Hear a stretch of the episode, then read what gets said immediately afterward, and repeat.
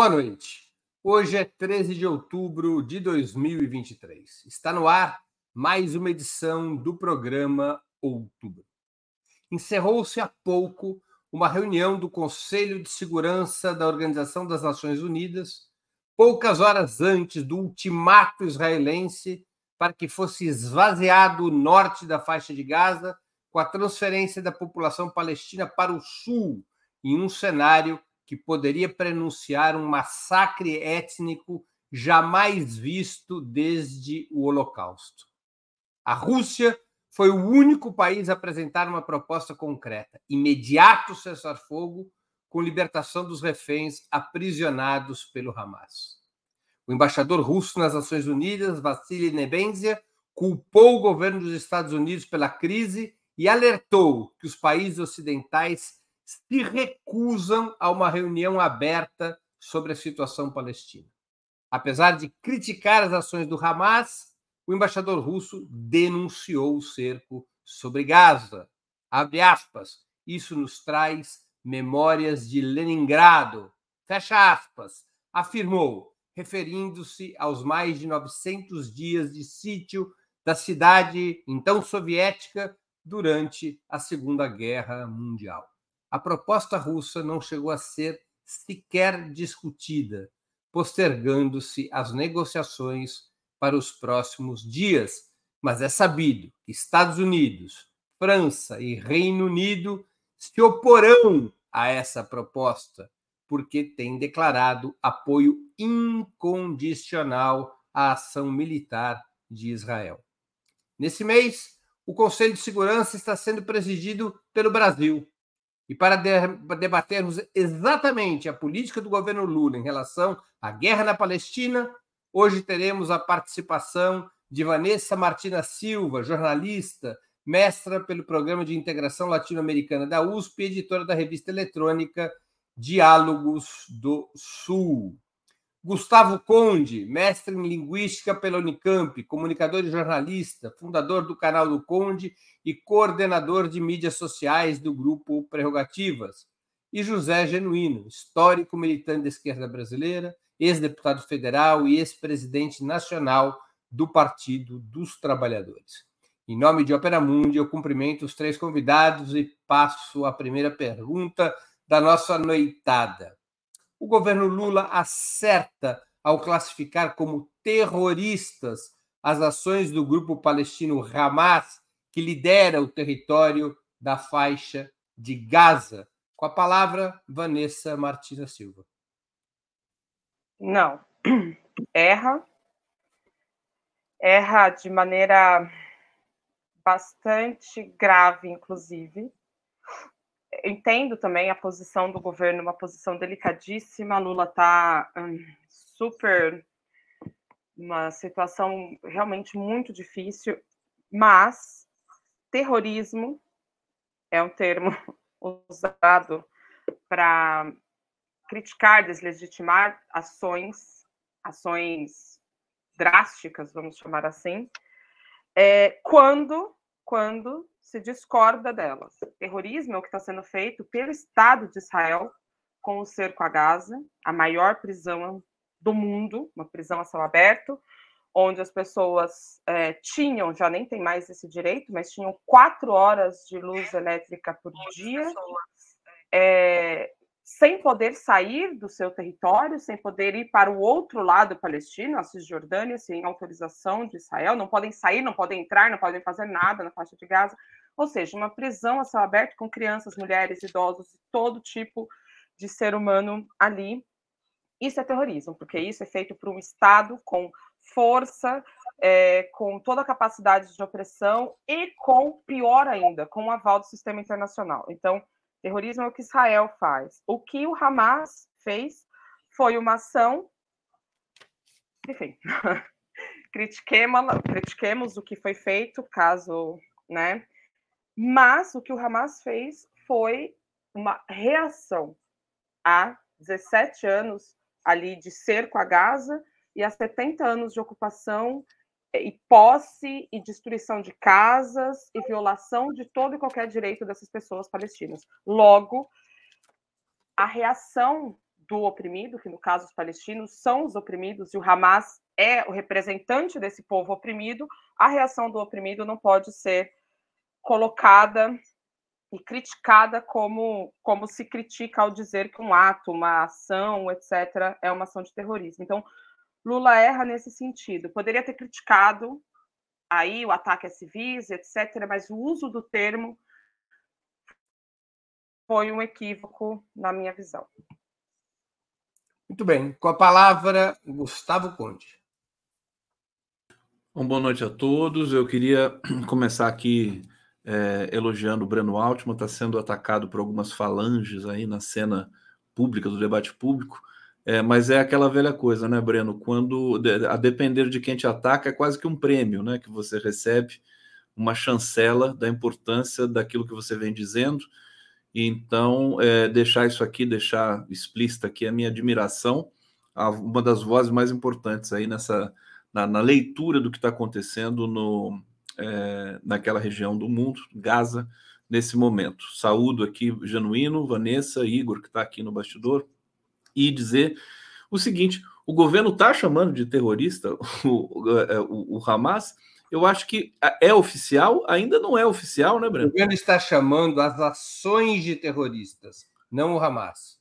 Ó, oh, tá. O Hamas ainda não.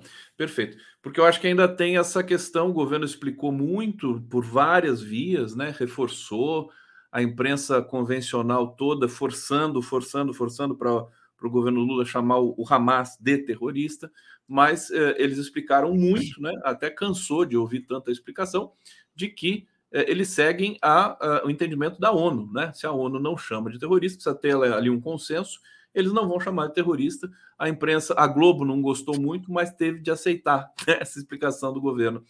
Eu acho que, é, a despeito dessa questão é, dos rótulos, dos nomes e tudo mais, o governo brasileiro está tá sendo talvez o melhor governo, né? É, que está o comportamento, né, a postura diante dessa atrocidade que transcorre ali na faixa de Gaza, é, é, acho que é o que melhor expressa, digamos assim, o nosso sentimento de indignação com tudo isso, ainda que tenha todos esses cuidados diplomáticos, né, de usar a palavra certa, de não, né, justamente para uh, ah, não se deslegitimar como um possível negociador e condutor de uma negociação entre as partes, se é que isso uma hora vai acontecer. É, Israel é, parece que é tomado por uma soberba de que pode fazer o que quiser, inclusive já chamou a ONU também, já, já criticou a ONU, disse que a ONU está do lado do Hamas, quer dizer, coisas que são é, é, é, terríveis, que só, que só a gente que conhece um pouco a história ali daquela região é capaz de absorver, entender e repudiar. É, eu acho que o governo brasileiro está tendo, a, a, a, digamos, a postura muito correta. O Lula foi corajoso, mandou o avião presidencial para exercer uma espécie de pressão e já conquistou espaço, porque parece que os brasileiros de Gaza vão ser, é, vão poder ir para ali um, um corredor humanitário no Egito para serem trazidos para o Brasil. Enfim, eu acho que o governo não deveria chamar o Hamas, respondendo objetivamente a pergunta, de terrorista. Acho que esse é um assunto, inclusive, é um tema secundário diante do horror que nós estamos assistindo. José Genuíno com a palavra. Ô, Breno, eu queria preliminarmente me solidarizar contigo. Segundo, dedicar minha participação e a nossa participação nesse programa a um ato de solidariedade ao povo palestino. Nós estamos acompanhando fatos, cenas, gritos, depoimentos dramáticos e condenar a maneira guerreira, partidária, pró-imperialista da cobertura da mídia aberta, da mídia corporativa. Eu acho que o governo erra. Primeiro, porque essa conceituação de terrorismo é para justificar as ações do Estado sionista contra o povo palestino. E a gente desconhece que há, desde 40, de, há 56 anos da ocupação da Palestina, desde 1967, 70% da população é de refugiados. A gente esquece, por exemplo, que nos últimos oito meses, mais de 4 mil palestinos foram assassinados, fora as limitações, as privações, etc, etc. Portanto, o, o que, o, qual é o que está no plano do Estado sionista? É eliminar, é ocupar a faixa de Gaza e talvez a Cisjordânia, eliminar a causa palestina, inclusive o próprio Netanyahu fala que não existe a causa palestina, e exercer aquilo que é o objetivo estratégico do, dos setores reacionários, direitistas, do Estado sionista, que é ocupar as áreas do palestino. Foi assim na fundação do Estado de Israel, foi assim antes da colonização, na fundação, foi assim nos acordos de Oslo, foi assim no não cumprimento das resoluções da ONU. Portanto, o direito à resistência, o direito contra a resistência contra a tirania não pode ser conceituado como terrorismo, que é o argumento para a ordem imperialista, OTAN, junto com o Estado de Israel, exercer a eliminação dos palestinos. Esse foi o conceito que eles introduziram no, na, no direito penal americano para combater após as Torres Gêmeas de 2001. Então, esse conceito não é um conceito apenas quali, de, de formal, ele tem uma implicação política e militar. Eu acho que o governo podia fazer uma crítica à, à violência contra alvos civis eu considero que o pragmatismo do governo Lula está indo bem em relação à pronta resposta de trazer os brasileiros, a pronta resposta de convocar o Conselho de Segurança da ONU e a pronta resposta de exigir um corredor humanitário e de defesa do Estado palestino soberano, autônomo e viável economicamente. Essa é a questão central. Os palestinos têm direito à sua liberdade o que o Estado de Israel quer dar aos palestinos, o único direito do oprimido é não ter direito. E os palestinos querem ter o direito à existência como povo, com território, com atividade, com suas características.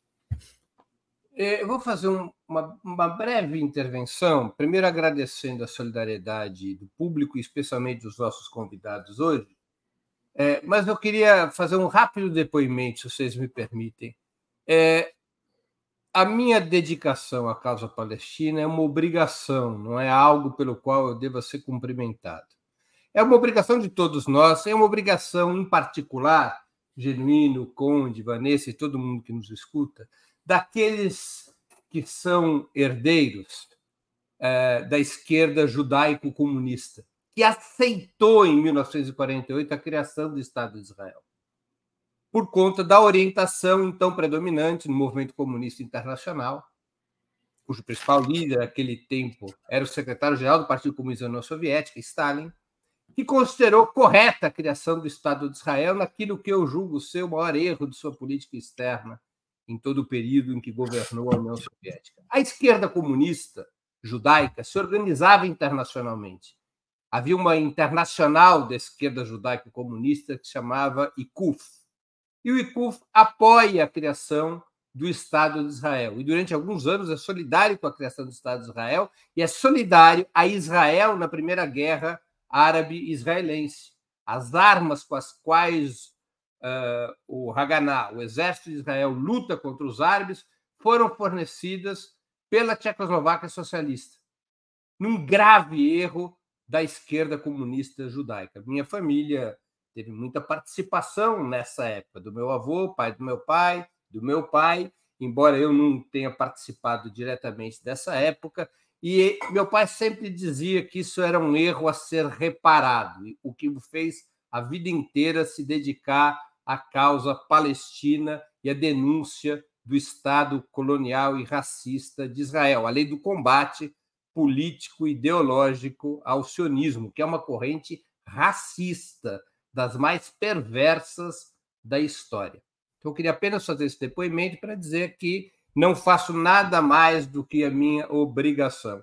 E que as pressões contra mim, contra o ópera, para aqueles que conhecem, digamos assim, a minha personalidade, sabe que, ao invés de me tirar o sono, me dão motivos de diversão. Vamos passar à próxima pergunta.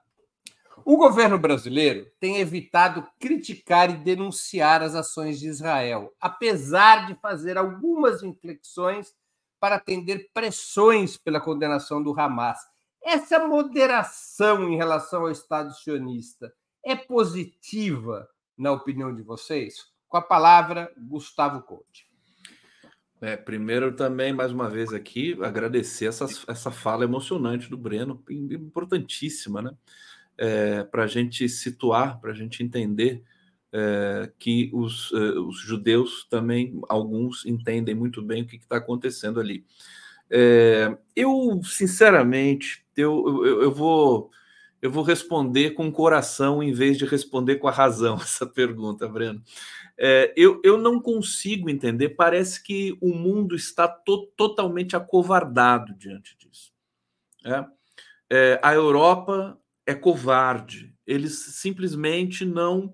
É, eles assistem né, às cenas de Gaza da destruição total dos escombros que estão ali, dos assassinatos que estão transcorrendo ali, e, e continuam falando do Hamas. Só falam disso. Os Estados Unidos, a mesma coisa, mas não tem surpresa. Mas até a China, quer dizer, eu fico imaginando os outros atores desse mundo do século XXI, ninguém fala nada.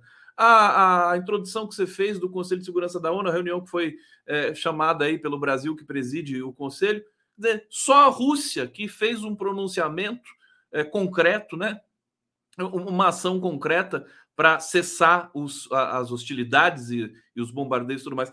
Então, diante desse, dessa, desse cenário, eu diria que o governo brasileiro é, é, é, ele, ele faz essas inflexões para não é, taxar Israel como o governo, Netanyahu, como deveria ser, é, para permanecer como um ator diante dessas cenas. Acho que isso é estratégico, é diplomático, mas eu acho que alguma voz nesse mundo né, deveria usar todas as palavras corretas para se dirigir ao genocídio que está acontecendo ali. Eu fico imaginando, é claro que o Lula não vai querer arriscar nessa altura do campeonato, mas acho que devia subir o tom. Acho que falta tom para as pessoas, para os chefes de estados, é, para os chefes de estado, para é, é, colocar né, as coisas nos seus devidos lugares. Nós estamos assistindo um massacre uma coisa, essa história de, de, de, eh, o exército israelense pedir, eh, avisar a, a população de Gaza para se dirigir para o sul, para eles entrarem por terra pelo norte, o que, que é isso? Eles vão jogar esse pessoal para o Egito, que não deixa também, não abre as fronteiras também, são proibidos de abrir fronteiras. O governo do Egito é submisso ao governo de Israel. Quer dizer, eu acho que alguma voz no meio disso tudo precisa se insurgir.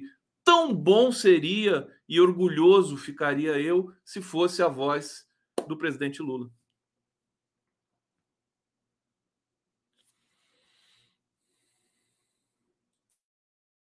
Com a palavra, José Genuíno.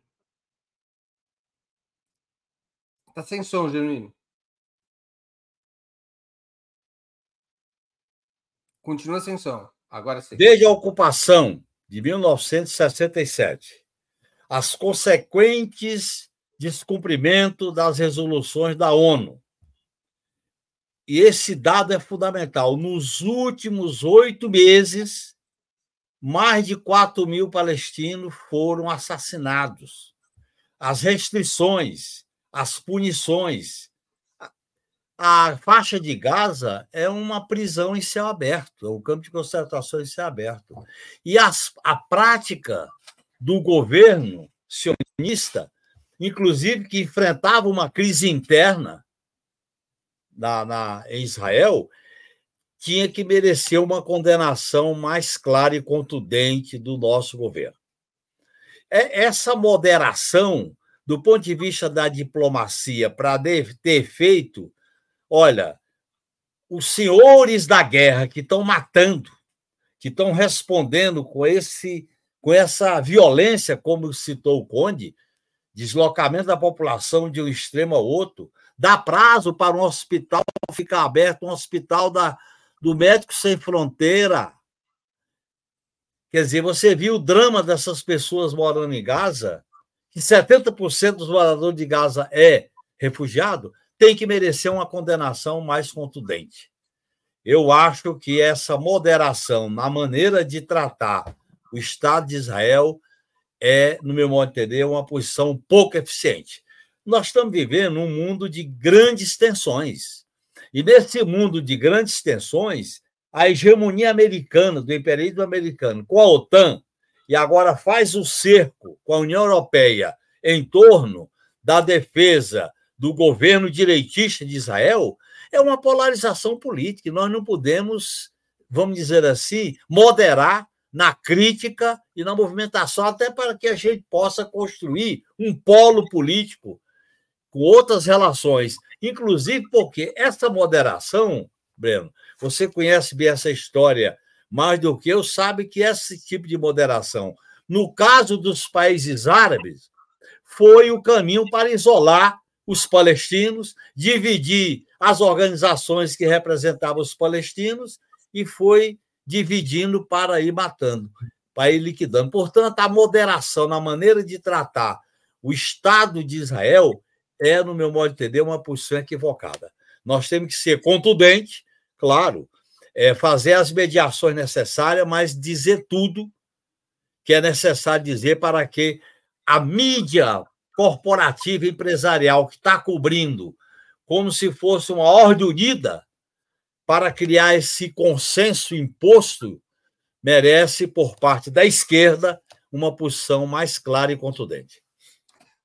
Com a palavra, Vanessa Martina Ifen Silva. Bom, é, essa última frase do Genuíno acho que é determinante. Merece uma posição contundente da esquerda. Uma coisa é o que eu penso, o Breno Altman pensa, a Peramundi pensa, sei lá, que todo mundo aqui pensa outra diferente ao que o governo diz e faz. Logo, é, é isso. O que eu penso, o que eu gostaria que acontecesse, eu sempre falo isso aqui, não é o que o governo tem que fazer, porque o governo é muito mais do que o que eu penso ou do que pensa a esquerda. E esse é o grande drama nesse caso aqui, porque a, a declaração do Lula, que nós criticamos na, anteriormente, quando Lula criticou a ação do Hamas, inclusive usou o termo de terrorismo, então Lula foi contundente na, na ali no, como um ato de reprovação dos acontecimentos, né, das ações do Hamas. Ainda assim, por não classificar o Hamas como um, grupo terrorista de forma ampla, Lula está apanhando muito nas redes sociais a extrema-direita voltou. Por isso, a... Vanessa, que não adianta ser moderado perante a direita. O problema é que o governo é uma coisa, é isso. O governo é uma coisa, a esquerda é outra coisa, o PT é outra coisa. Lula está apanhando muito nas redes sociais. E a avaliação do governo é que tudo isso está dando munição para a extrema-direita. É, e não só na questão do Brasil, porque o Brasil ele tem um, uma posição que é muito maior do que o próprio Brasil, né? Então tem uma posição de liderança na América Latina, tem uma posição de liderança é, global, porque é isso, é parte do BRICS, é parte de uma série de grupos relevantes, inclusive nessa nova ordem que se desenha. E uma das preocupações do governo Lula é isso tudo que está acontecendo pode dar munição para o Milley e impactar a eleição, inclusive na Argentina. Por quê? Porque o fortalecimento da extrema-direita no mundo é, é, o fortalecimento, é, o que se espera é isso, é o fortalecimento da extrema-direita no mundo. E a gente sabe também, né, que assim, basta ir ligando os pontos, o que vai acontecer? Vai acontecer é, uma extremização de ações nos próximos dias. Porque ninguém que é árabe, que é muçulmano, tem sangue de barata e vai ver o que veremos nos próximos dias acontecer em Gaza, que está todo mundo assistindo como se fosse um espetáculo, como se aquelas pessoas não existissem, né? Então, as cenas da guerra é bombardeio, é prédio residencial caindo e é como se nada. Então, as pessoas não têm sangue de barata. Então, a chance de que respostas extremas sejam dadas nos próximos dias é muito grande.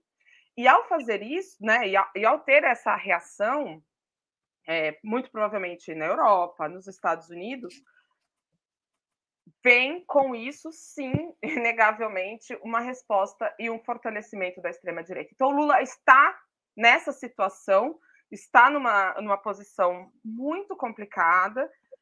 E, dito tudo isso, a moderação me parece razoável e me parece acertada, porque não dá para o governo, o governo é, escalar também o seu discurso. Muito bem, eu vou contar uma pequena história do Velho Testamento. Eu acho que é do Velho Testamento, de toda maneira é uma história interessante para ver como se orienta o Benjamin Netanyahu, o primeiro-ministro israelense. Havia um povo que se chamava os filisteus. Os filisteus também eram conhecidos como os povos do mar.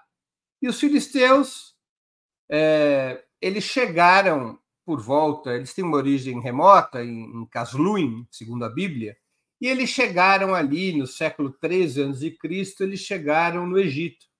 No Egito foram mal recebidos, eles foram subindo, e eles criaram, os filisteus, várias cidades, né? Eles criaram Ascode, Ascalão e criaram Gaza, sempre em combate com seus maiores inimigos, que eram os hebreus. Os hebreus derrotam os filisteus na Batalha de Gaza e os cercam rumo ao Egito, deixando uma única via de escape ao povo filisteu, segundo o Velho Testamento, que foi o mar. E assim desapareceu o povo filisteu no mar. Para vermos o que pode estar na cabeça de Netanyahu, quando ele diz que os palestinos saiam da faixa de Gaza com a fronteira leste e norte fechada por Israel e com a fronteira sul fechada pelo Egito.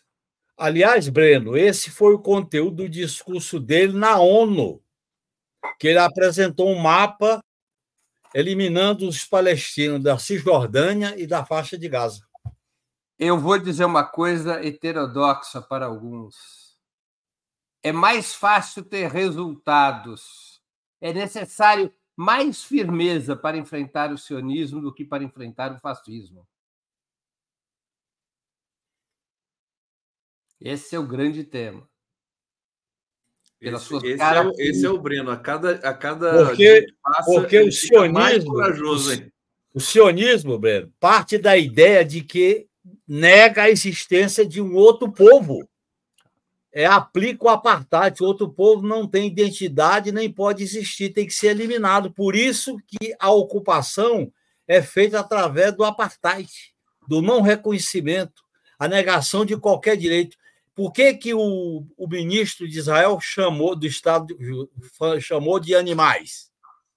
Agora, há dois dias. Né? É a ideia do povo escolhido, que é uma outra ideia bíblica, do, a ideia do povo escolhido, e a ideia de que a humanidade deve aos judeus, essa é a interpretação dos sionistas, não dos judeus. Os judeus são muitas coisas, mas a interpretação dos sionistas é que a humanidade, em função do Holocausto, deve muito ao Estado de Israel. O Holocausto claro. se transformou num álibi. Em função do Holocausto, eu posso fazer qualquer coisa, até mesmo um outro Holocausto contra um outro povo está antecipadamente legitimado e autorizado a fazer esses atos violentos. É assim que acontece. Mas eu lembrei essa historinha bíblica porque a cabeça dirigente do Netanyahu, a cabeça do Netanyahu, ela se inspira nessas histórias do Velho Testamento. Aliás, é a conexão também com parte do fundamentalismo neopentecostal ao redor do mundo, incluindo no Brasil. Existe até um grupo em Israel, que não é judaico, não é só em Israel que ele existe, embora exista em Israel, que são sionistas evangélicos. Eles não são judeus, mas eles são sionistas. Defendem a mesma plataforma para Israel a partir da conexão pelo Velho Testamento entre o judaísmo, uma, um setor da ortodoxia religiosa do judaísmo, e os neopentecostais. Mas vamos aqui à terceira pergunta. É um assunto que acalorado e a gente vai lembrando aspectos. Né?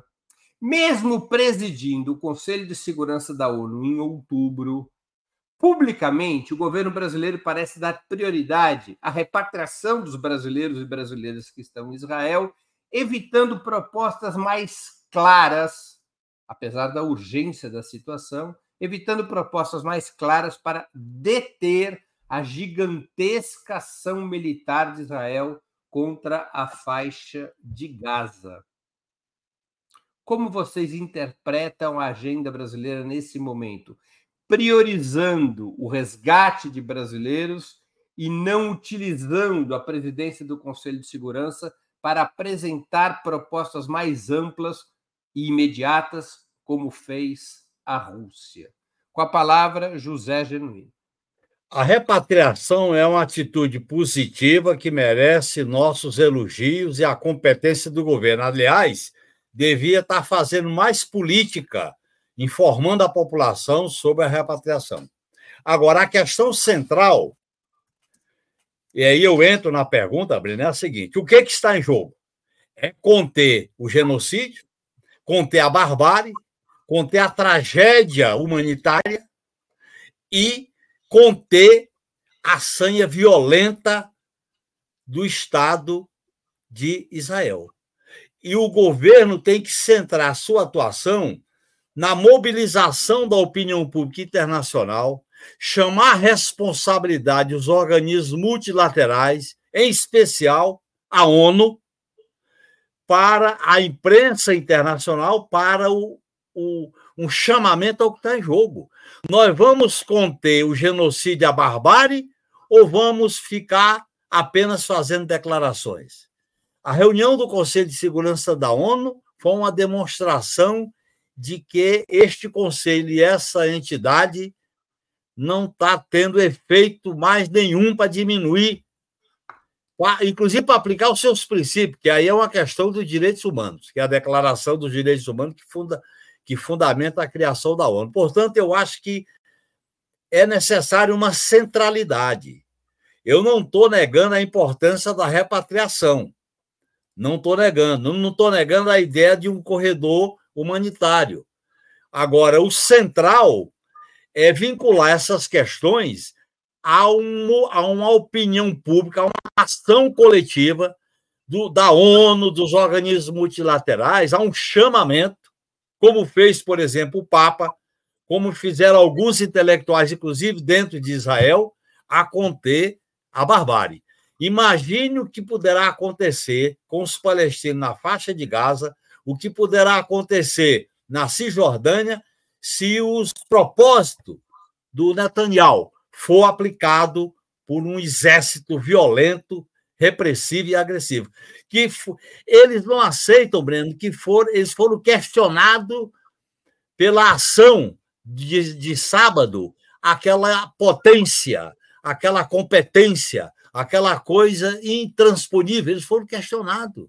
E não é por acaso que quando uma prepotência é questionada, como aconteceu no episódio de 2001 do 11 de setembro, vem uma violência para justificar que eles são imbatíveis. Portanto, eu acho que o que está em jogo é conter a barbárie de todas as formas, com todos os protestos, unindo a opinião pública internacional para que a ONU saia dessa posição formal de simples declarações e de reuniões sem resultado. Muito bem, com a palavra, Vanessa Martina Silva.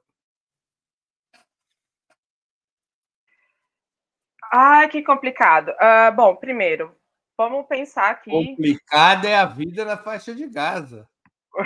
Não, lá é nossa, insustentável, a nossa, é insustentável. A nossa é muito fácil. É insustentável, é diferente. Complicada é a nossa, lá é insustentável. Olha só, é, a questão da repatriação dos brasileiros em Gaza é, é algo muito interessante é bizarro se a gente analisar, assim, eu estou chocada com a discussão, com o nível da discussão, é assim, absolutamente bizarro Lula ter que pedir para que não bombardeiem, para que não deixe faltar remédios, remédios, para que o governo de Israel não deixe faltar remédios para os brasileiros. Então é escroto pensar que isso vai ser um privilégio para os brasileiros, mas vamos, vamos ao que importa aqui. Então isso da repatriação é muito importante criar um corredor humanitário que garanta a saída dessas pessoas com autorização do Egito para que elas possam entrar. Qual que é a ideia, me parece aí, me parece, qual que é a ideia do governo brasileiro? A partir desse corredor humanitário criado pelo Brasil para os brasileiros, então aí cria-se o precedente, outros países, outras pessoas possam sair por este canal, este canal aberto. Então, assim, se é isso, me parece genial a política brasileira de não entrar em confronto com Israel. Israel é um peixe muito grande para o Brasil, que nesse caso é um peixe bem pequeno, fazer um enfrentamento direto. Porque nós não estamos falando de Israel. Israel não importa. Estamos falando dos Estados Unidos. Quem mantém o governo de Israel, quem mantém a política de Israel, quem mantém tudo mas, que a gente está vendo. Me perdoe, mas por que, que o Gustavo Petro pode fazer o um enfrentamento direto com Israel e o Lula não? Porque, porque o Gustavo Petro é presidente de um país chamado Colômbia. E o Lula é presidente de um país chamado Brasil. E a Colômbia não tem o protagonismo internacional que o Brasil tem, não tem é, as relações que o Brasil tem e a importância que o Brasil tem no cenário internacional. O Maduro pode falar o que ele quiser, porque ele preside a Venezuela, um país que já está cercado, que já tem sanção, então ele pode fazer o que ele achar que ele tem que fazer. O Lula é totalmente diferente, inclusive porque internamente o Lula nem tem, nem tem unanimidade. Eh, quer dizer, unanimidade ninguém tem, obviamente, mas ele tem um país totalmente dividido, que não é o caso na Venezuela agora e também não é o caso da Colômbia. O Petro tem muito mais controle uh, político da Colômbia do que o Lula tem do Brasil. A questão de 8 de janeiro não foi resolvida. A questão aqui, é, que eu estou falando, Lula está apanhando nas redes. Cadê a esquerda que está aqui falando um monte no chat? Cadê a esquerda aqui para ir lá defender o Lula nas redes sociais dele? Para ir fazer o debate aberto nas redes? Cadê? Não tem. Então é isso. Lula está apanhando de todos os lados. Um governo que sabemos é enfraquecido. Não temos um governo forte dentro do Brasil. É um governo que depende do centrão, que depende dessa direita bizarra. É, e que, enfim, a gente não pode exigir de um governo como esse ações kamikazes, porque aí também seria demais, né? Não, não temos. Não é kamikaze, Vanessa. Nós Pode estamos no limite de uma barbárie, Vanessa. Mas ele não está apoiando a barbárie. A questão é, não, ele, a sei, pergunta era sobre a repatriação. Eu, estou dizendo Eu sei, mas é o protesto mais contundente diante da barbárie. De trazer... Não, a pergunta era sobre repatriação. Ninguém está falando de barbárie do Estado. A repatriação. Está correto o governo brasileiro de fazer a repatriação desta forma. E está correto o governo brasileiro em tratar com moderação esse ponto, com moderação a questão de Israel. O, governo brasileiro em nenhum momento deixou de criticar a, a posição de Israel. Em nenhum momento. Então não está apoiando a barbárie. É preciso também ter cuidado com o que a gente fala aqui. Com a palavra, Gustavo Conde. Olha, eu tinha convidado, só para vocês saberem, tinha pedido para o Breno gravar uma mensagem para o programa que eu vou apresentar amanhã no, na, na live da BJD mas eu vou, eu vou aproveitar, viu, Breno, as suas falas aqui, vou fazer um recorte vou, e vou levar para lá. Vou ter dois pesquisadores lá, uma pesquisadora palestina e um pesquisador é, judeu, professor da PUC, o, o Bruno é, Huberman ah, e a Muna Odé. Vai ser um debate muito bom. Você conhece? É excelente, o Bruno é excelente. É, bom, deixa, deixa eu trazer aqui. É, inclusive, eu aproveito para convidar todo mundo amanhã, 11h30 da manhã, inclusive com transmissão aqui pelo Opera Mundi também, que muito nos orgulha de retransmitir a live da BJD. Olha, eu, eu acho que esse, esse, esses atos do governo brasileiro, o Lula é uma figura muito habilidosa, a experiência do sindicato, quer dizer, coloca ele numa posição até assimétrica diante dos outros, ainda mais nesse, nesse momento de histeria internacional e de covardia, né? Histeria e covardia associadas, né?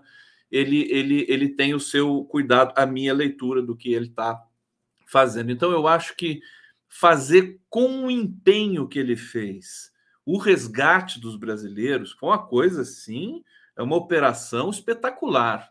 Mandou seis aviões, mandou avião presidencial, né?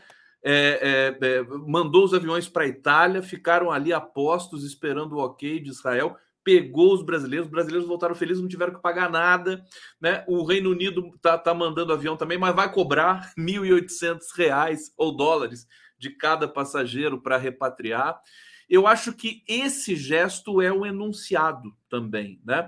É, é, é, uma maneira de o Lula também dizer: olha, eu sei que essas pessoas são é, é meio que imunes né, a convencimentos, ainda mais de um país que tem protagonismo internacional, mas não deixa de ser um país na América Latina, na América do Sul, etc.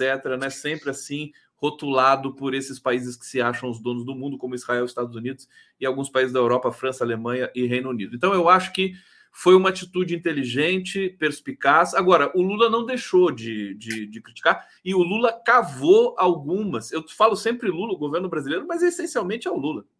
É ele que está fazendo essa movimentação, a meu ver, né? com auxílio do Celso Amorim, etc. Mas ele cavou esse corredor humanitário para retirar os brasileiros. Acho que isso vai acontecer amanhã, né?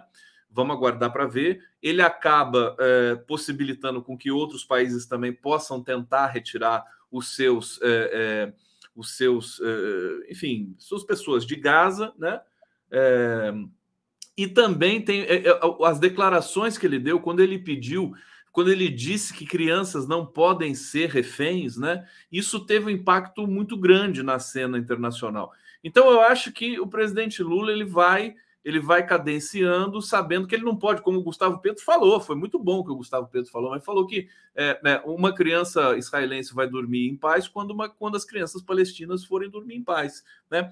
É, eu, eu, nesse sentido, eu acho que o, o, o presidente Lula e o governo brasileiro estão estão se saindo bem, né? Embora eu gostaria que tivesse declarações mais contundentes também. Muito bem, vamos à quarta pergunta da noite. Só que antes eu vou fazer aqui nosso comercial, né? Que saco vazio não para de pé. Antes de continuarmos, eu queria pedir a todos vocês que contribuam financeiramente com a Opera Mundi, especialmente nesse período em que nós já fomos algumas vezes desmonetizados, ou seja, o YouTube deixou de colocar anúncios nos programas de Ópera Mundi já por três noites. Eu não sei como está a noite de hoje. Normalmente, toda vez que a gente trata o tema da guerra de Israel contra os palestinos, nós somos desmonetizados. Há seis formas de contribuir. A primeira assinatura solidária no nosso site, operamundi.com.br barra apoio. A segunda é se tornando membro pagante em nosso canal no YouTube. Basta clicar em Seja Membro e escolher um valor no nosso cardápio de opções. A terceira e a quarta contribuindo agora mesmo com o Super Chat ou Super Sticker. A quinta através da ferramenta Valeu, valeu demais quando assistirem aos nossos programas gravados. E a sexta forma de contribuição é aquela que não passa pelas plataformas, que é o Pix. A nossa chave no Pix é apoie.operamundi.com.br. Eu vou repetir, nossa chave no Pix é apoie.operamundi.com.br. A mais eficaz de todas as armas contra as fake news é o jornalismo de qualidade. E apenas o jornalismo de qualidade coloca a verdade acima de tudo. E esse jornalismo de qualidade, independente, que Opera Mundi busca oferecer, todos os dias depende da sua contribuição. E nesse momento, mais do que nunca, porque nós estamos vendo o que está acontecendo não apenas nas plataformas com essas desmonetizações, nós estamos vendo como as tais democracias ocidentais estão reagindo em relação a quaisquer tipo de protestos ou manifestações em solidariedade à resistência palestina. Repressão brutal na França, onde estavam proibidas manifestações pró-palestinos, na Alemanha e agora também na Itália. Portanto, nós temos que nos ajudar mutuamente para enfrentar essa onda imperialista dos estados capitalistas centrais de solidariedade incondicional, de alinhamento incondicional ao Estado de Israel. Portanto, contribuam. Não importa o valor, sempre será muito útil para nós. Quarta pergunta da noite.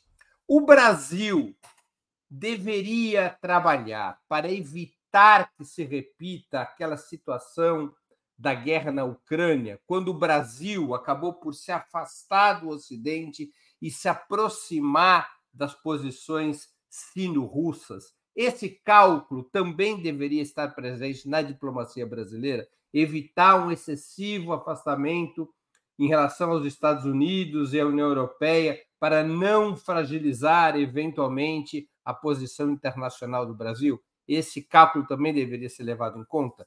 Vanessa Martina Ifen Silva com a palavra. Eu não sei se eu entendi a pergunta. É, como assim evitar o afastamento do Ocidente? Eu vou tá reformular tá para ficar mais, eu vou reformular para ficar mais clara. Tá, o Brasil, na questão ucraniana, na guerra russo-ucraniana, o Brasil acabou por se aproximando da Rússia e da China e se afastando do Ocidente. E isso teve consequências em termos de política internacional. Nesta crise agora, o Brasil deveria tomar cuidado para não se repetir a mesma situação? Deveria fazer parte dos cálculos da política externa brasileira evitar um excessivo afastamento em relação aos Estados Unidos e à União Europeia? e até mesmo uma eventual confrontação com os Estados Unidos e a União Europeia por conta do tema Palestina? Bom, eu acho que o Brasil faz cálculo, né? Nem... Brasil faz esse cálculo o tempo todo. A diplomacia brasileira é uma das melhores do mundo, seguramente, e está fazendo esse cálculo. Agora, eu, particularmente, não entendo que o governo tenha que ter um alinhamento com os Estados Unidos e com a Europa de jeito nenhum. E acho corretíssima a posição de buscar uma posição mais é, próxima, mais ali é, cadenciada com o, o, BRICS, no caso. Então é isso, China e Rússia, que, como você trouxe na abertura do programa, né, a Rússia é o país que vai lá, que apresenta uma solução, ainda que possa não ser a melhor solução, mas é o país que vai apresentar uma solução, é um país que pede o cessar-fogo, que é algo que o Lula também está defendendo. Um cessar, não tem, aliás, é óbvio, né? Não tem como você querer um, uma negociação, como você querer, inclusive, a libertação dos reféns que estão em posse do Hamas, que estão ali sequestrados pelo Hamas, não tem como você querer nada disso se não tiver o cessar-fogo. Então, Lula tem também feito essa defesa. E me parece muito correto que o Brasil se alinhe aí a, a essa posição BRICS, China, Rússia. China ainda está meio reticente, eu não vi nenhuma declaração, nada muito contundente do lado chinês. É, e também é interessante pensar que, que a Rússia também pode ser um grande fator aí nessa guerra, porque a guerra da Ucrânia agora entra em segundo plano total. Então, o Biden, inclusive, já desviou, entre aspas, recursos que iriam para a Ucrânia, já mandou para Israel. Não que Israel precise, né? Mas já fez essa, essa reavaliação, deixando aí, deixando um cenário em que a gente pode compreender que essa guerra russo-ucraniana, essa guerra na Ucrânia, ela tende a esfriar bastante, tende a cair aí e ficar naquelas, enfim, uma coisa de uma longa duração, mas em termos mais mornos, né? Uma coisa menos. É, não tanto na primeira, né? Ali na primeira prioridade, a prioridade já é a primeira, mas não na prioridade uh, internacional. Então, é isso. Acho que o Brasil faz bem em se afastar do Ocidente, nesse caso. Com a palavra, Gustavo Conde. Olha, ficou uma lição, né, desse, desse, sem dúvida nenhuma, do que aconteceu é, com as falas de Lula e do governo brasileiro, sobretudo de Lula, a respeito da guerra da Ucrânia, é, porque num primeiro momento o Lula apareceu revelando o que todos nós sabemos, né? Um pouco, um pouco a questão da verdade ali, né? de que a Ucrânia é, provocou, enfim, ameaçou, né, ameaçou a soberania russa com a entrada na OTAN e outras questões, e denunciou isso. Agora, a imprensa internacional, a opinião pública internacional, sempre muito covarde, muito alinhada com os Estados Unidos e, e, e com esse centro europeu, acabou por pressionar demais. O Lula resolveu recuar e aí ponderou né, fez essa moderação com relação.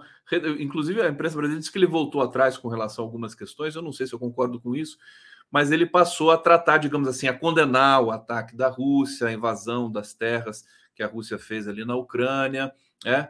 Em vez de o Lula tem, vocês sabem que tem muita antipatia pelo Zelensky, né? Claro que ele não pode manifestar isso publicamente, mas o Zelensky é uma figura que, inclusive, agora, depois dessa da, da, da, eclosão desse conflito no Oriente Médio, acho que ele vai para o lugar de onde ele merece, né? Daqui a pouco a população ucraniana não aguenta mais o Zelensky, ninguém aguenta mais o Zelensky. É, bom, mas para responder objetivamente, eu entendo que o governo está, é, ele, ele aprendeu com esse processo E por isso que ele está sendo muito cuidadoso. Não sei se vai repetir exatamente né, é a, a posição que ele teve né, de, de, de, de, aliviar um pouco mais, né, de baixar um pouco o tom é, na, no discurso internacional. Eu continuo acreditando que o Lula tem é, legitimidade e, e robustez né, suficientes para fazer declarações mais fortes. Eu acho que o Brasil ocupa um papel muito. O Brasil é presidente dos BRICS, né, ocupa a presidência dos BRICS, a presidência do G20, a presidência do Conselho de Segurança da ONU, a presidência do Mercosul. Quer dizer, mais legitimidade impossível. Eu acho que o, o fato de o Lula estar tá se convalescendo também de uma cirurgia, ele já parece que está bem, teve uma foto dele, mas acho que isso também influencia no ímpeto né, da, de dizer e não dizer. Acredito que quando ele voltar a dar uma entrevista coletiva, falar em público, talvez ele possa trazer palavras. O Lula, acho que ele tem um talento especial para isso, que sejam mais fortes. Agora, sabe-se lá o que vai acontecer com Gaza até lá. Gaza pode ter eh, parar de ter, deixar de existir até o Lula falar em público, né? Então, acho que assim fica torcida. Acho que o governo aprendeu e está tá ainda mexendo ali com muito cuidado nessa nessa nessa é, overdose de covardia e histeria internacionais que não conseguem enunciar um, uma sentença sequer é, respeitando a soberania da Palestina e os direitos humanos, basicamente isso. A ONU tenta, né? Mas já foi é, foi atacada por Israel também. Se bobear, Israel ataca a ONU, viu, Breno? Com a palavra, José Genuíno. Olha, Breno, a política externa ela tem que ser situada com duas preliminares fundamentais na minha visão como socialista. Primeiro, as causas que orientam a política externa. Os valores, os princípios que orientam a política externa. Você pode ser pragmático, você pode fazer habilidade, mas tem determinadas questões que você não pode, tem que sinalizar. No meu modo de entender, o que está em jogo por parte da ação do Estado de Israel em relação à faixa de Gaza e à Cisjordânia é uma das coisas mais graves depois da Segunda Guerra Mundial. É muito grave o que eles querem fazer. Eles querem exterminar, eles querem eliminar, eles querem, além de expulsar, matar, torturar, apoiar das vidas e das, dos bens, é tudo. É aquela velha posição imperialista, arrogante, que nunca foi enfrentada. Numa crise com essa proporção, com essa dimensão, eu acho que a gente devia sinalizar um lado. O lado ocidental imperialista é o lado que a gente sabe para onde vai. O imperialismo, a OTAN, a União Europeia, a gente sabe para onde vai. E deste lado aí a gente não lucra, deste lado aí a gente não acumula. Nós temos que ter uma posição contundente e sinalizar alianças pontuais no terreno. Alguns países do mundo árabe, alguns países que têm uma posição de não apoiar incondicionalmente o Estado de Israel e fazer essas sinalizações. Eu acho que o protagonismo do Brasil, a exemplo do que aconteceu com a guerra na Ucrânia, é necessário a gente fazer algumas sinalizações.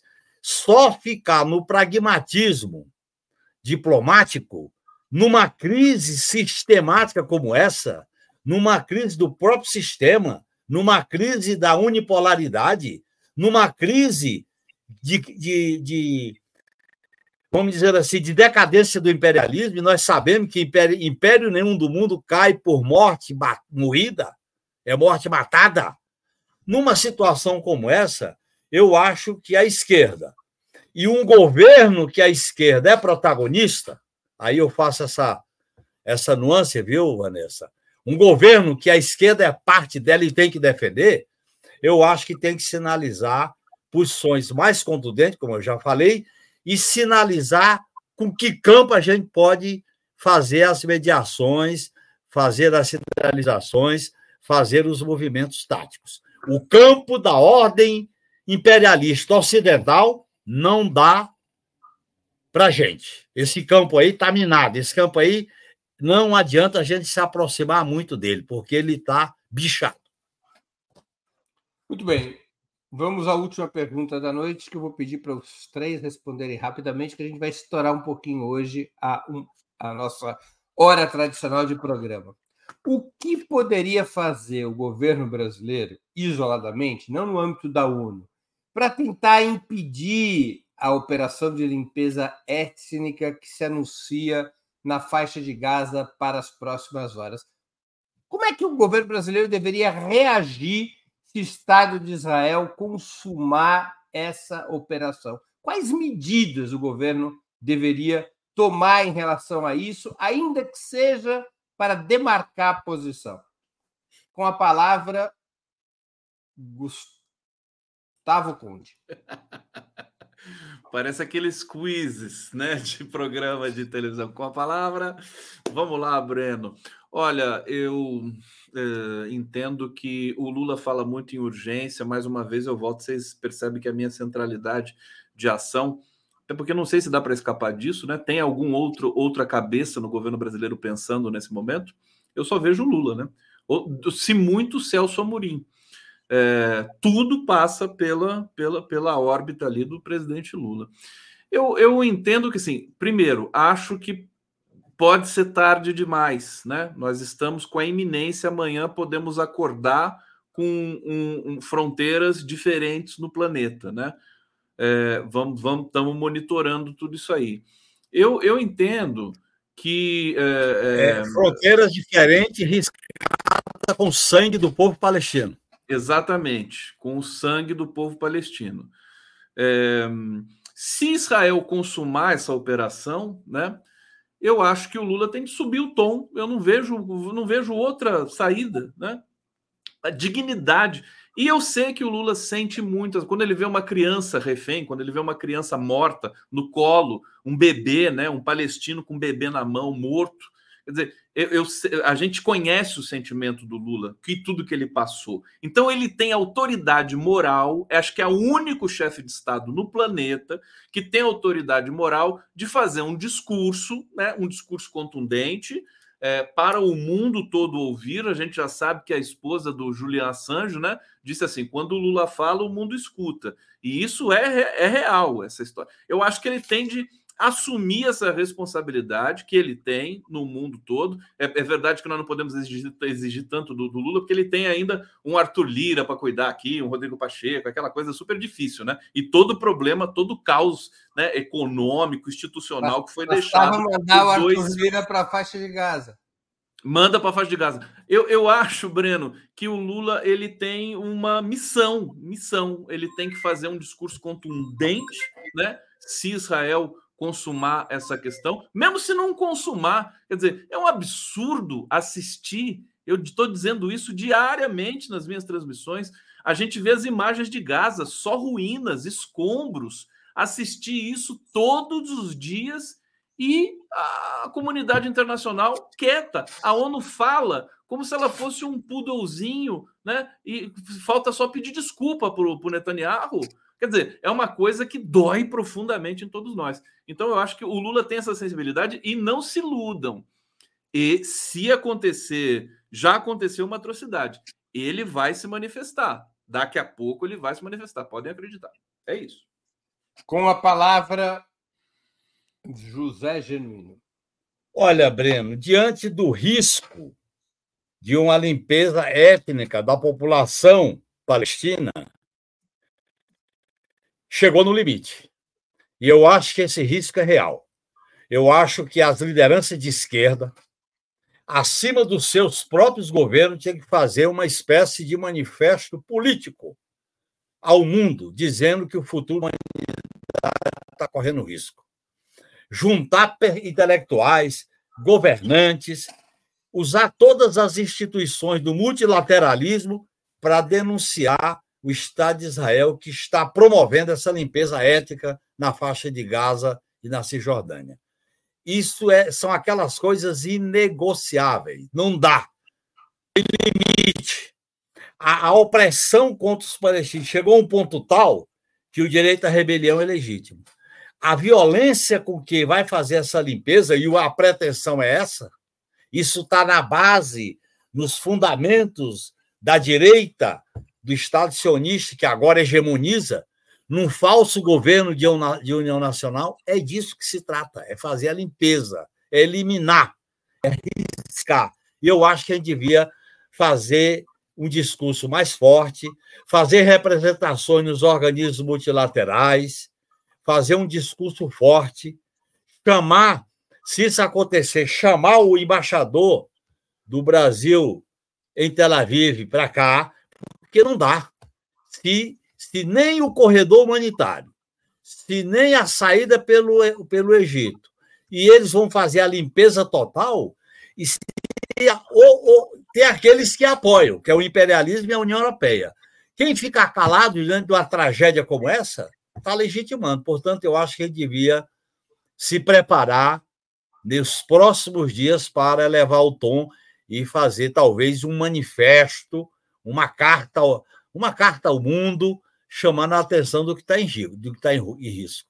É claro que nós não temos força, como tinha na correlação de força para enfrentar o nazismo e o fascismo. Mas é necessário uma indignação mais forte, mais firme, para chamar a atenção do que está em jogo para o futuro da humanidade.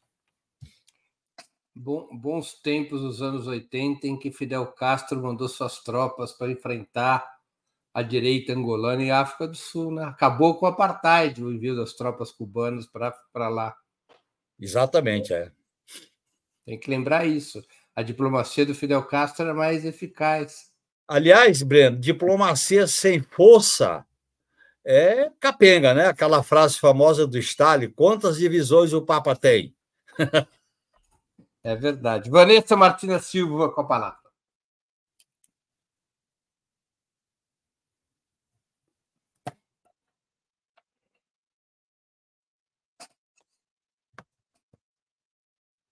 Vanessa? Ops. Houve algum problema com a conexão da Vanessa? Vamos esperar ela voltar. A gravidade da crise tirou o microfone da Vanessa. Não, só que enquanto ela volta, só um comentário. É a última intervenção da noite é a dela, né? É. é. Já falou o Conde, já falou o Genuíno. Não, porque isso que tava, a gente estava comentando aqui, só para situar a audiência, para lembrar aqueles que esqueceram, para contar para aqueles que não sabiam. O que acontece nos anos 80 é uma guerra civil em Angola. Na guerra civil em Angola, a África do Sul apoia o UNITA contra o MPLA. E Cuba envia 50 mil soldados para lutar do lado do MPLA. E na batalha mais importante, em que a África do Sul colocou suas tropas mais preparadas, foi a Batalha de Cuito Carnaval, em 88, o exército cubano quebra as tropas especiais da África do Sul. E ali começa o fim do apartheid, porque o exército da África do Sul tinha a mesma forma do exército de Israel, de ser um exército é imbatível. imbatível. E o exército cubano, que saiu aqui da América Latina, aqui do Caribe, ele foi à África lutar ao lado do MPLA, ajudar o MPLA a derrotar a UNITA e consolidar o governo do Agostinho Neto. E em Cuito Carnaval esmaga as forças da África do Sul. Agora, Breno, um povo heróico como o palestino, mesmo diante de todas as atrocidades, a força não vai ser permanente. Não tem como. É verdade. Vanessa Martina Silva, que voltou à conexão. Cheguei. Olha, é...